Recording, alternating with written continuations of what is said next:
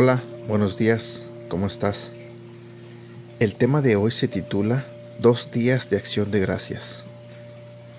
La Biblia dice en el libro de Salmo capítulo 34 versículo 1 al 8, Alabaré al Señor en todo tiempo, a cada momento pronunciaré sus alabanzas, solo en el Señor me jactaré, que todos los indefensos cobren ánimo. Vengan, hablemos de las grandezas del Señor Exaltemos juntos su nombre. Oré al Señor y Él me respondió.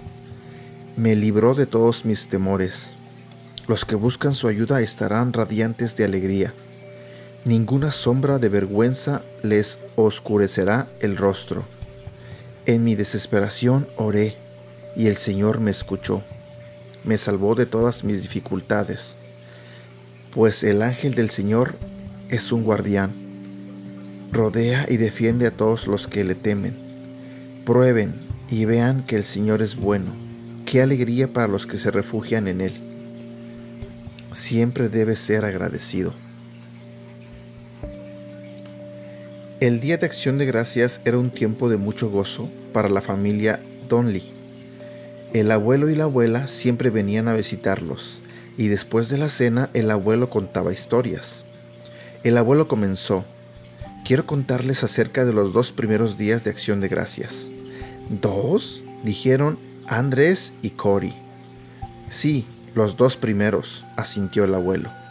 En el primero hubo mucha cantidad de comida debido al buen tiempo y a una cosecha abundante.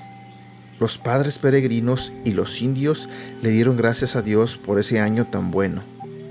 Leí que un indio que se llamaba Cadeaquina trajo varias bolsas hechas de cuero de ciervo llenas de granos de maíz, y cuando les hicieron palomitas de maíz llenaron varias canastas enormes. ¿Fue esa la primera vez que los peregrinos comieron palomitas de maíz? le preguntó Andrés. Creo que sí, se rió el abuelo. Los ojos de ellos se deben de haber desorbitado cuando los granos de maíz comenzaron a saltar de la olla en que los estaban haciendo. Los niños se rieron.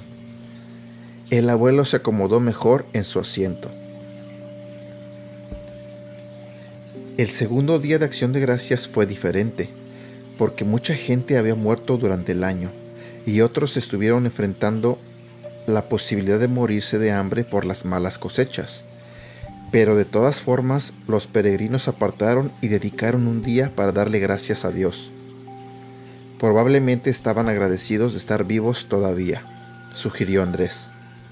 Es posible, le dijo el abuelo. Y sabían que aunque la vida los había cambiado, Dios no había cambiado.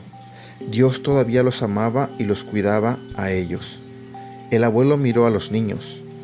Cuando enfrentamos circunstancias difíciles, es importante reconocer que Dios no nos abandonará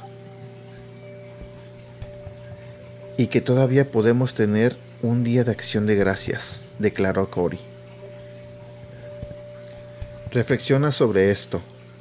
Y tú, si este año ha sido bueno para ti, dale gracias a Dios por eso. Si ha sido un año difícil, dale gracias a Dios de todas maneras. Agradecele por su amor, por el don de la salvación, por la casa que tienes, por el hogar en donde vives, el aire que respiras por la familia que tienes, por el trabajo que tienes. Mira alrededor de ti y encontrarás muchas cosas para darle gracias a Dios. Memoriza, alabaré al Señor en todo tiempo, a cada momento pronunciaré sus alabanzas. Salmo capítulo 34, versículo 1. Que tengas un excelente día.